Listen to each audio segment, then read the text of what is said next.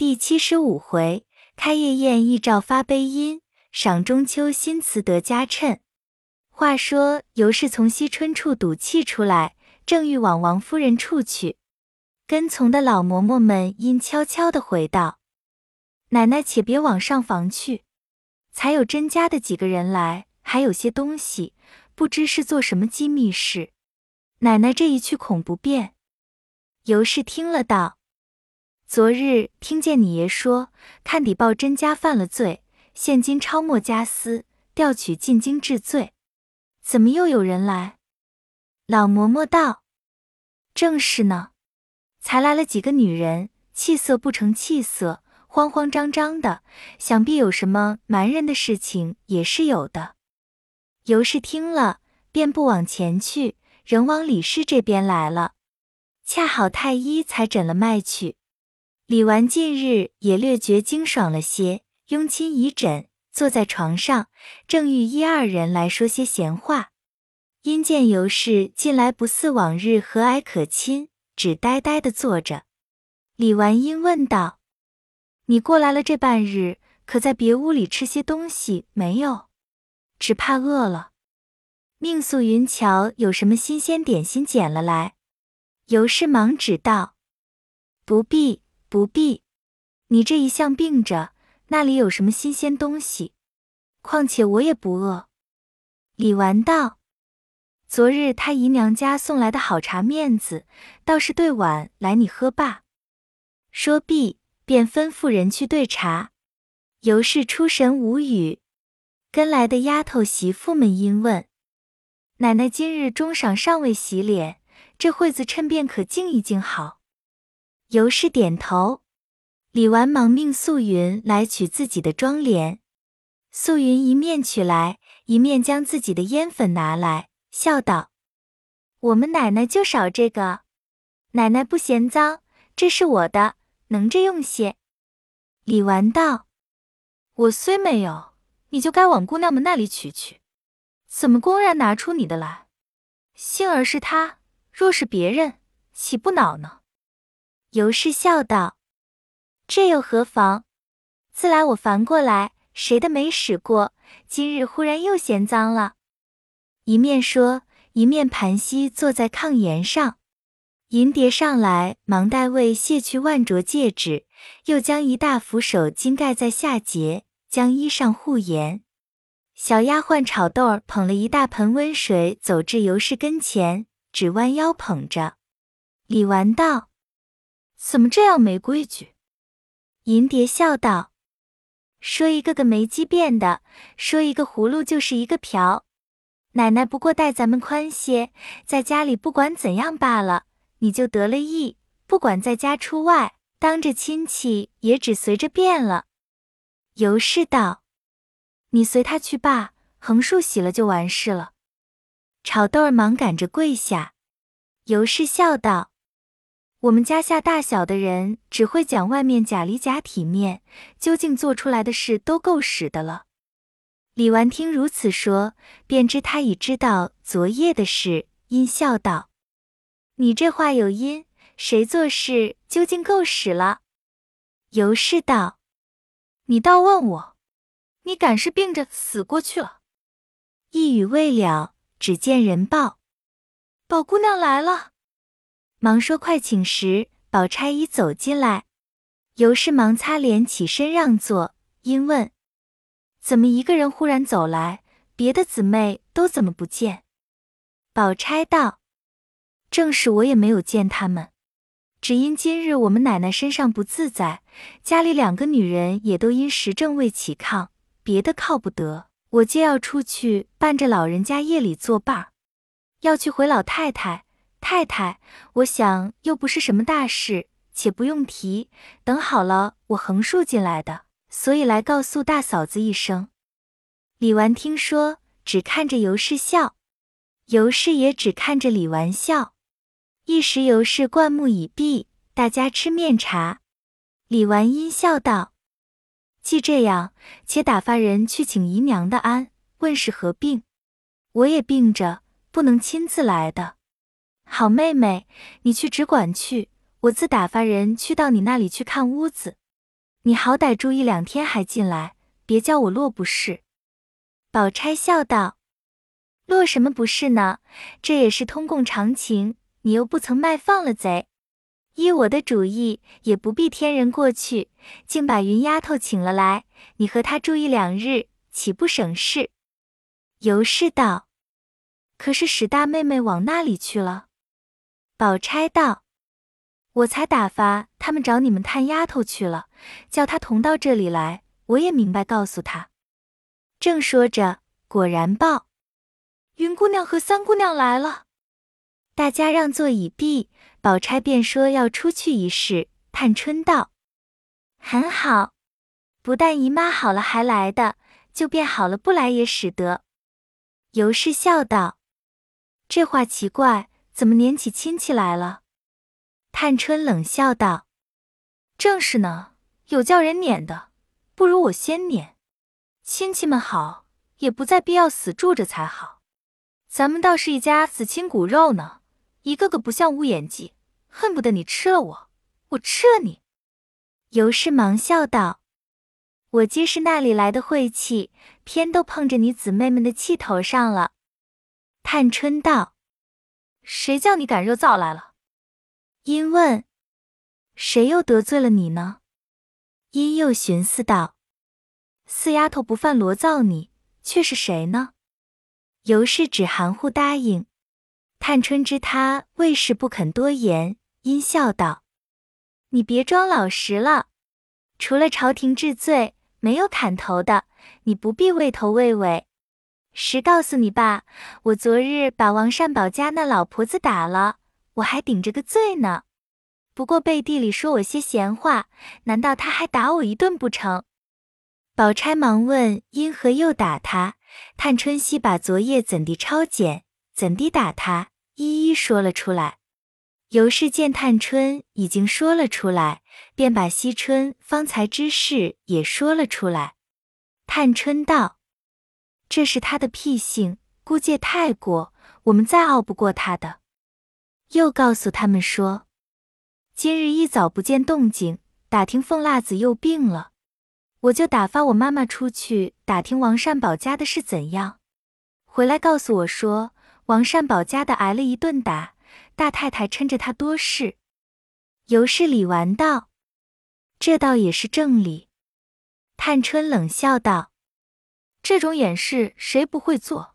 且再瞧就是了。”尤氏李纨，皆莫无所答。一时顾着前头用饭，湘云和宝钗回房打点衣衫，不在话下。尤氏等遂辞了李纨，往贾母这边来。贾母歪在榻上。王夫人说：“甄家因何获罪？如今抄没了家产，回京治罪等语。”贾母听了正不自在，恰好见她姊妹来了，因问：“从那里来的？可知凤姐、妯娌两个的病今日怎样？”尤氏等忙回道：“今日都好些。”贾母点头叹道。咱们别管人家的事，且商量咱们八月十五日赏月是正经。王夫人笑道：“都已预备下了，不知老太太姐那里好？只是园里空，夜晚风冷。”贾母笑道：“多穿两件衣服何妨？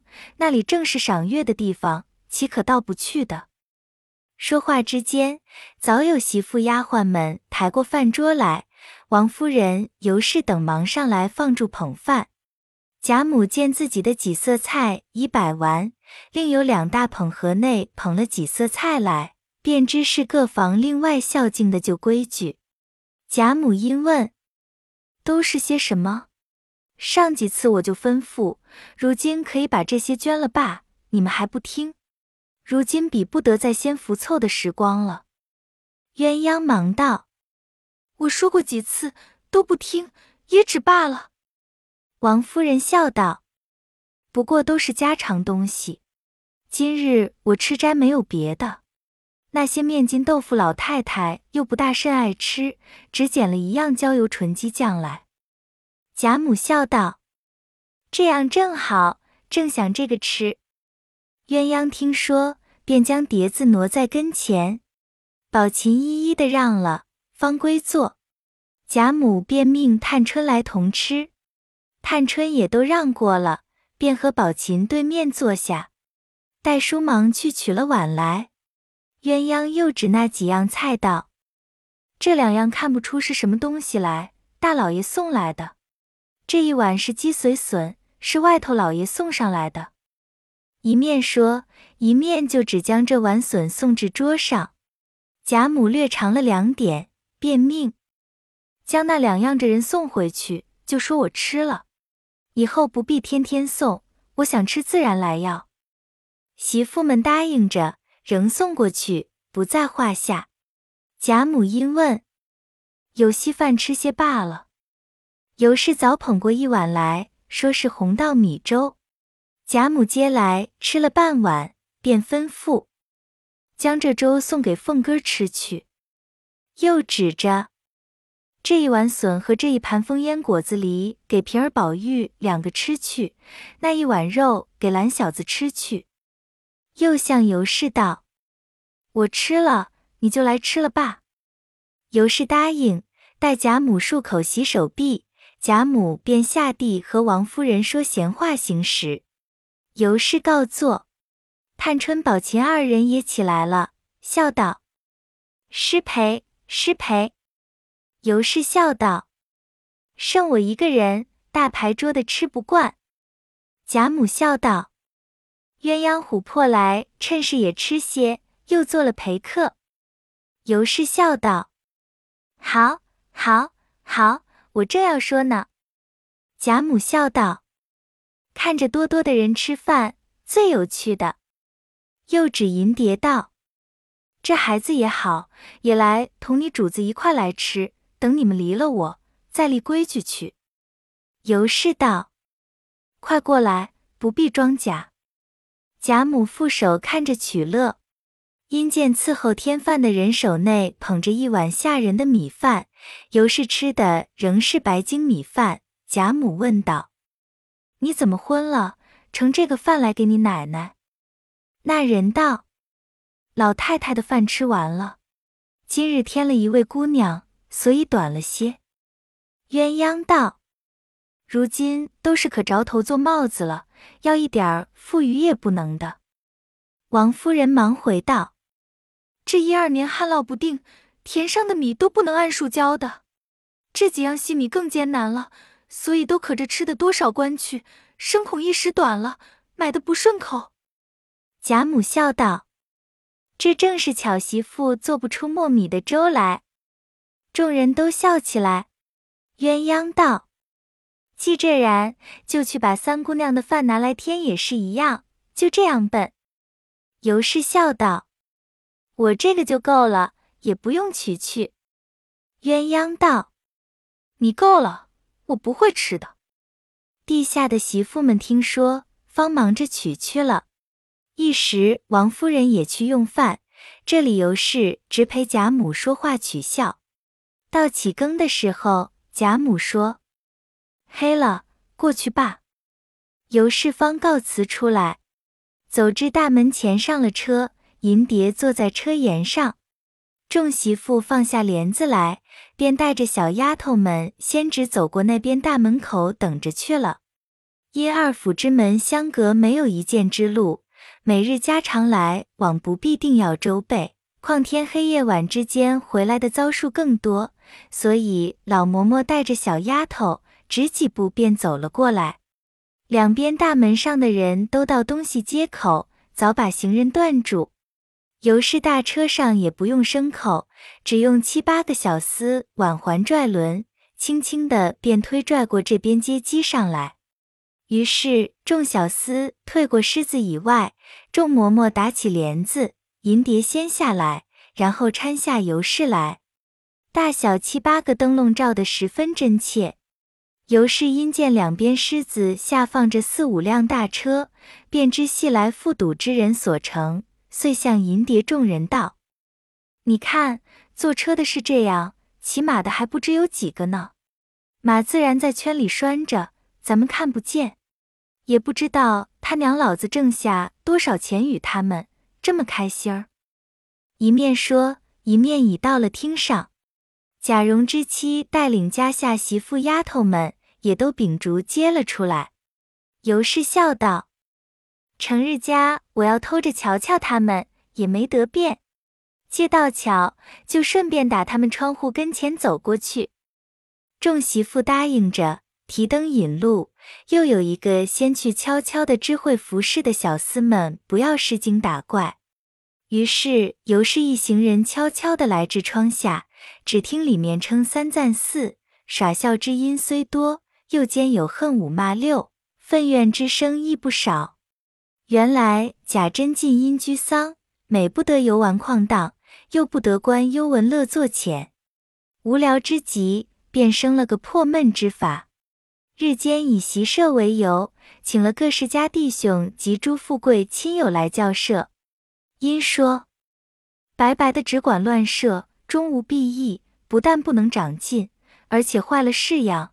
必须立个罚约，赌个利物，大家才有勉励之心。因此，在天香楼下见到内立了胡子，皆约定每日早饭后来设胡子。贾珍不肯出名，便命贾蓉做局家。这些来的接戏世袭公子，人人家道丰富，且都在少年，正是斗鸡走狗。问柳平花的一干游荡纨绔，因此大家议定，每日轮流做晚饭之主，每日来设，不便独扰贾蓉一人之意。于是天天宰猪割羊，屠鹅鹿鸭，好似临潼斗宝一般，都要卖弄自己家的好厨艺、好烹炮。不到半月功夫，贾赦、贾政听见这般，不知就理，反说这才是正理，闻记勿已。武士当亦该习，况在五阴之属。两处岁也命贾环、贾从、宝玉、贾兰等四人于饭后过来，跟着贾珍习射一回，方许回去。贾珍之志不在此，再过一二日，便见次以歇臂养力为由，晚间或磨磨骨牌，赌个九东而已。至后见次至前，如今三四月的光景。竟一日一日赌胜于社了，公然斗夜至头，放头开局，夜赌起来。家下人借此个有些近意，巴不得的如此，所以竟成了事了。外人皆不知一字。近日邢夫人之胞弟邢德全也酷好如此，故也在其中。又有薛蟠投一个惯喜送钱与人的，见此岂不快乐？邢德全虽系邢夫人之胞弟，却居心行事大不相同。这个邢德全只知吃酒赌钱，棉花素柳为乐，手中烂漫使钱，待人无二心。好酒者喜之，不饮者则不去亲近。无论上下主仆皆出自一意，并无贵贱之分，因此都唤他傻大舅。薛蟠早已出名的呆大爷。今日二人皆凑在一处，都爱抢新快爽利，便又会了两家，在外间炕上抢新快。别的又有几家在当地下大桌上打工翻，里间又一起斯文些的磨骨牌打天九。此间服侍的小厮都是十五岁以下的孩子，若成丁的男子到不了这里，故由世方前至窗外偷看。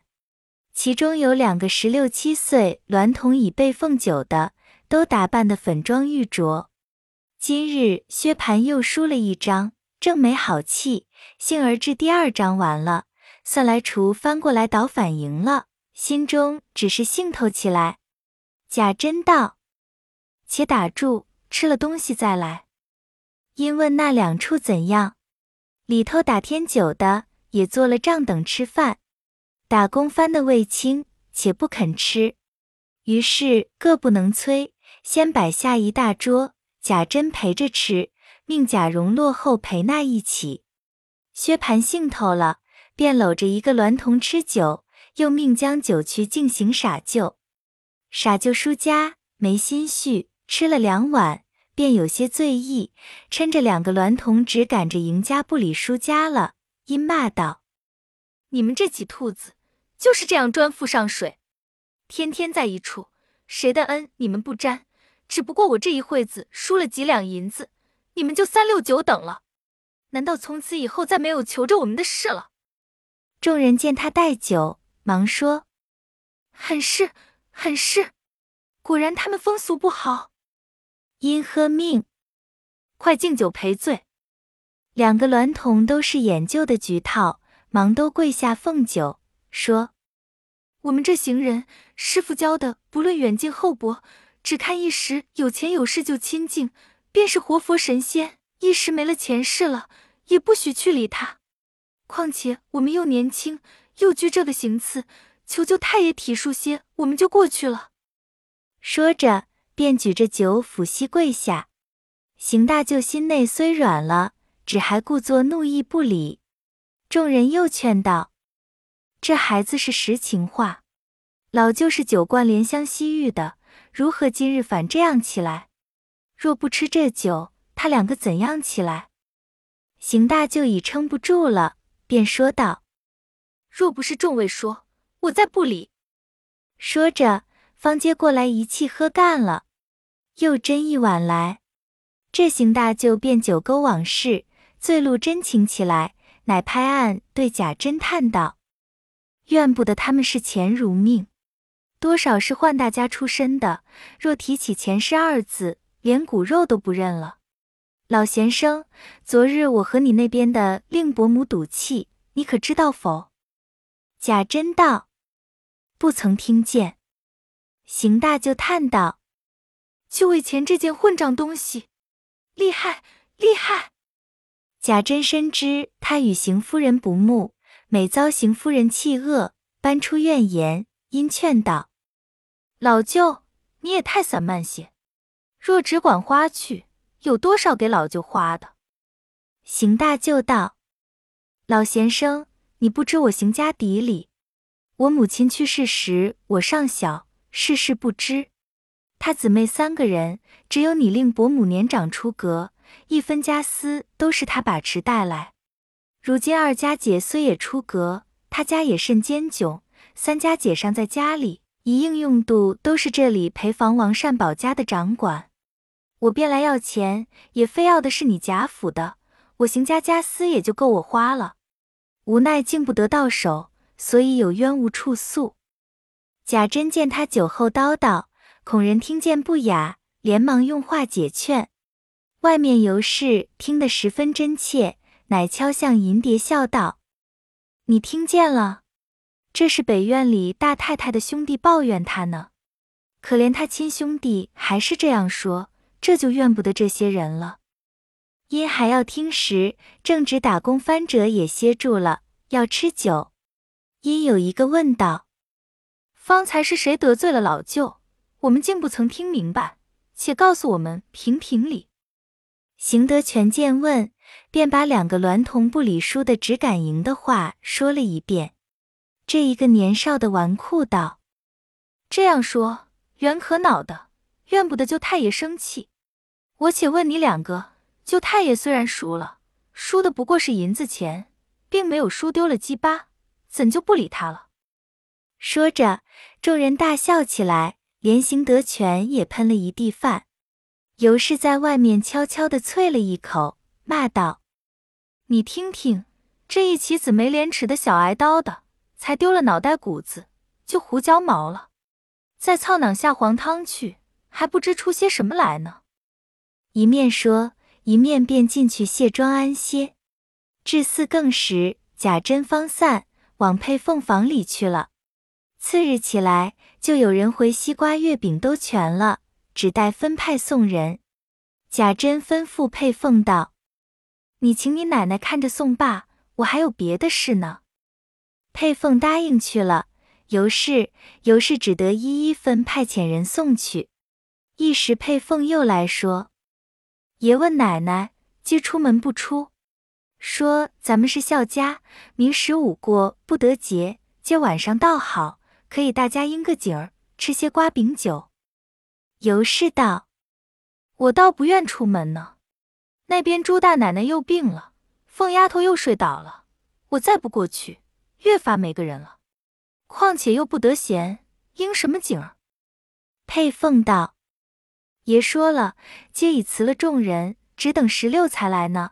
好歹定要请奶奶吃酒的。”尤氏笑道：“请我，我没得还席。”佩凤笑着去了，一时又来笑道：“爷说连晚饭也请奶奶吃，好歹早些回来，叫我跟了奶奶去呢。”尤氏道：“这样，早饭吃什么？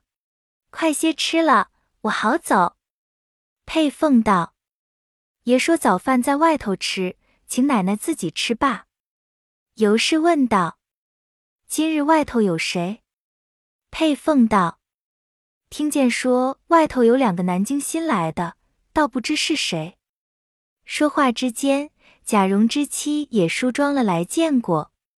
少时摆上饭来，尤氏在上，贾蓉之妻在下相陪，婆媳二人吃毕饭。尤氏便换了衣服，仍过荣府来，至晚方回去。果然，贾珍煮了一口猪，烧了一腔羊，余者桌菜及果品之类，不可胜计。就在惠芳园从绿堂中平开孔雀，入设芙蓉，带领妻子姬妾，先饭后酒。开怀赏月作乐，将一更时分，真是风清月朗，上下如银。贾珍因要行令，尤氏便叫佩凤等四个人也都入席，下面一溜坐下，猜梅划拳，饮了一回。贾珍有了几分酒，一发高兴，便命取了一杆紫竹箫来，命佩凤吹箫，闻花唱曲，喉清嗓嫩，真令人破醉魂飞。唱罢复又行令，那天将有三更时分，贾珍酒已八分，大家正添衣饮茶，换盏更酌之际，忽听那边墙下有人长叹之声，大家明明听见，都悚然一畏起来。贾珍忙厉声叱咤，问谁在那里？连问几声，没有人答应。尤氏道。必是墙外边家里人也未可知。贾珍道：“胡说！这墙四面皆无下人的房子，况且那边又紧靠着祠堂，焉得有人？”一语未了，只听得一阵风声，竟过墙去了。恍惚闻得祠堂内隔扇开合之声，只觉得风气森森，比先更觉凉飒起来。月色惨淡，也不似先明朗。众人都觉毛发倒竖，贾珍酒已醒了一半，只比别人撑持得住些，心下也十分疑味，便大没兴头起来，勉强又坐了一会子，就归房安歇去了。次日一早起来，乃是十五日，带领众子直开祠堂行朔望之礼，细查祠内，都仍是照旧好好的，并无怪异之迹。贾珍自谓最后自怪。也不提此事，李泌仍闭上门，看着锁进起来。贾珍夫妻至晚饭后方过荣府来，只见贾赦、贾政都在贾母房内坐着说闲话，与贾母取笑。贾琏、宝玉、贾环、贾兰皆在地下侍立。贾珍来了，都一一见过，说了两句话后，贾母命坐。贾珍芳在进门小屋子上告了座，谨身侧坐。贾母笑问道：“这两日你宝兄弟的剑如何了？”贾珍忙起身笑道：“大长进了，不但样式好，而且功也长了一个力气。”贾母道：“这也够了，且别贪利，仔细弩伤。”贾珍忙答应几个事。贾母又道。你昨日送来的月饼好，西瓜看着好，打开却也罢了。贾珍笑道：“月饼是新来的一个专做点心的厨子，我试了试，果然好，才敢做了孝敬。西瓜往年都还可以，不知今年怎么就不好了。”贾政道：“大约今年雨水太勤之故。”贾母笑道：“此时月已上了，咱们且去上香。”说着，便起身扶着宝玉的肩，带领众人齐往园中来。当下园之正门俱已大开，吊着羊角大灯。嘉荫堂前月台上，焚着豆香，秉着风烛，陈献着瓜饼及各色果品。邢夫人等一干女客皆在里面酒后，真是月明灯彩，人气香烟，惊艳氤氲，不可形状。地下铺着拜坛锦褥，贾母冠手上香拜毕，于是大家皆拜过。贾母便说：“赏月在山上最好。”因命在那山脊上的大厅上去。众人听说，就忙着在那里去铺设。贾母且在嘉荫堂中吃茶少些，说些闲话。一时人回，都齐备了。贾母方扶着人上山来。王夫人等因说：“恐时上台滑，还是坐竹椅上去。”贾母道：“天天有人打扫，况且极平稳的宽路，何必不疏散疏散筋骨？”于是贾赦、贾政等在前导引，又是两个老婆子秉着两把羊角手罩，鸳鸯、琥珀、尤氏等贴身搀扶。邢夫人等在后尾随，从下逶迤而上，不过百余步，至山之峰脊上，便是这座场厅。因在山之高脊，故名曰突壁山庄。于厅前平台上列下桌椅，又用一架大围屏隔作两间。凡桌椅形式皆是圆的，特取团圆之意。上面居中贾母坐下，左垂手贾赦、贾珍、贾琏。贾蓉又垂手贾政、宝玉、贾环、贾兰团团围坐，只坐了半壁，下面还有半壁余空。贾母笑道：“常日倒还不觉人少，今日看来，还是咱们的人也甚少，算不得什么。想当年过的日子，到今夜男女三四十个，何等热闹！今日就这样，太少了。”但要再叫几个来，他们都是有父母的，家里去应景，不好来的。如今叫女孩们来坐那边罢。于是令人向韦平后邢夫人等席上将迎春、探春、惜春三个请出来，贾琏、宝玉等一齐出座，先进他姊妹坐了，然后在下方依次坐定。贾母便命折一支桂花来。命一媳妇在屏后击鼓传花，若花到谁手中，饮酒一杯，罚说笑话一个。于是先从贾母起，次贾赦，一一接过。鼓声两转，恰恰在贾政手中住了，只得饮了酒。众姊妹弟兄皆你悄悄的扯我一下，我暗暗的又捏你一把，都含笑道要听是何笑话。贾政见贾母喜悦。只得承欢。方欲说时，贾母又笑道：“若说的不笑了，还要罚。”贾政笑道：“只得一个说来不笑，也只好受罚了。”因笑道：“一家子一个人最怕老婆的。”才说了一句，大家都笑了。因从不曾见贾政说过笑话，所以才笑。贾母笑道。这必是好的。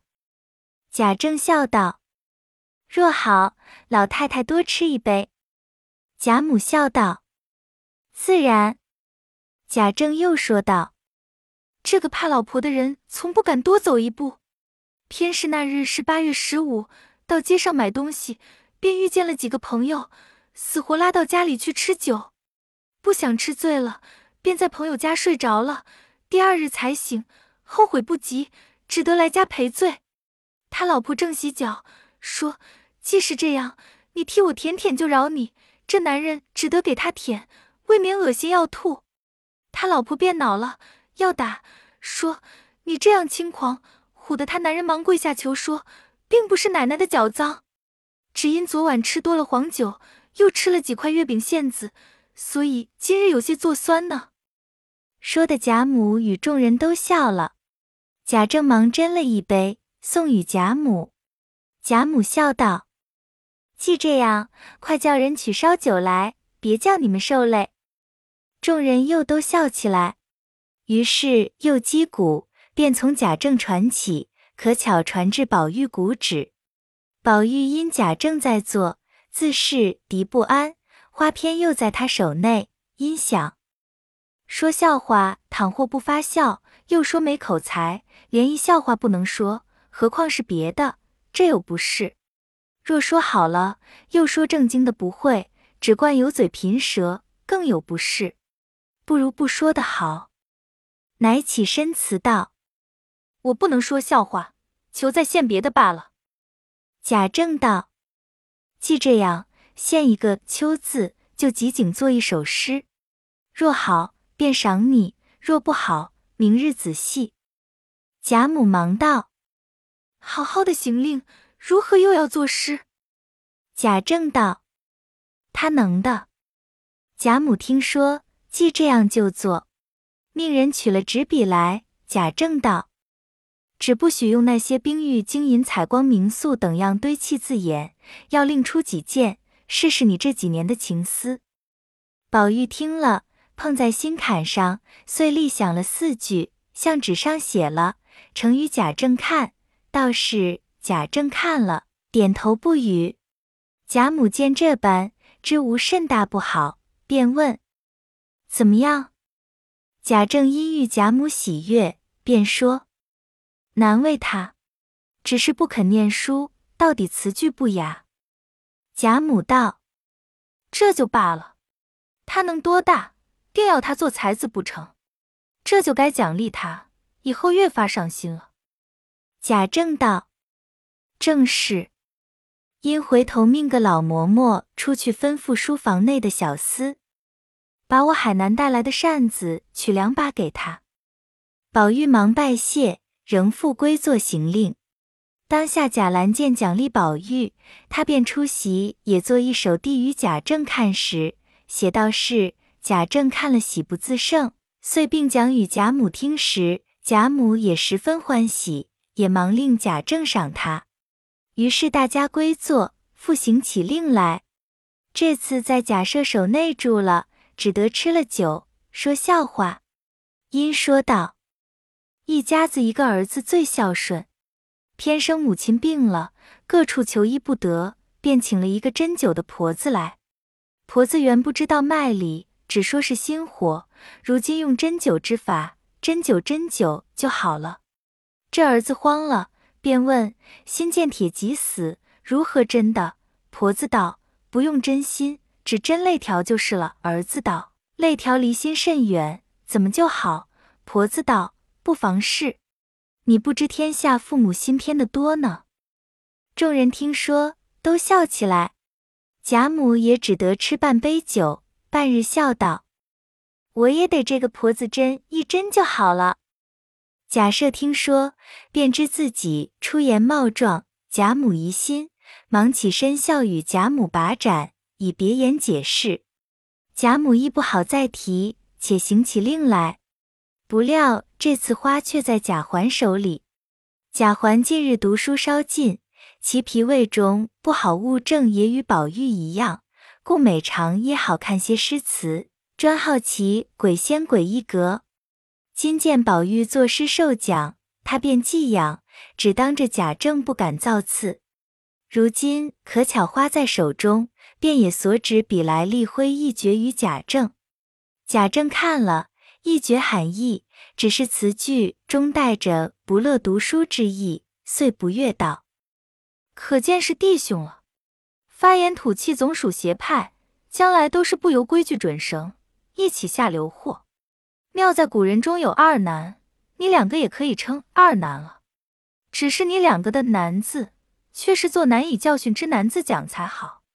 哥哥是公然以温妃卿自居。”如今兄弟又自为曹堂在世了，说的贾赦等都笑了。贾赦乃要诗瞧了一遍，连声赞好，：“这诗句我看甚是有骨气。想来咱们这样人家，原不比那起寒酸，定要雪窗萤火，一日蟾宫折桂，方得扬眉吐气。咱们的子弟都原该读些书，不过比别人略明白些。”可以做的官时，就跑不了一个官的，何必多费了功夫，反弄出书呆子来？所以我爱他这诗，竟不失咱们侯门的气概。因回头吩咐人去取了自己的许多玩物来赏赐与他。因又拍着贾环的头，笑道：“以后就这么做去，方是咱们的口气。将来这世袭的前程，定跑不了你袭呢。”贾政听说，忙劝说：“不过他湖州如此，那里就论到后事了。”说着便斟上酒，又行了一回令。贾母便说。你们去罢，自然外头还有相公们候着，也不可轻忽了他们。况且二更多了，你们散了，再让我和姑娘们多乐一回，好些着了。贾赦等听了，方止了令，又大家恭敬了一杯酒，方带着子侄们出去了。要知端详，再听下回。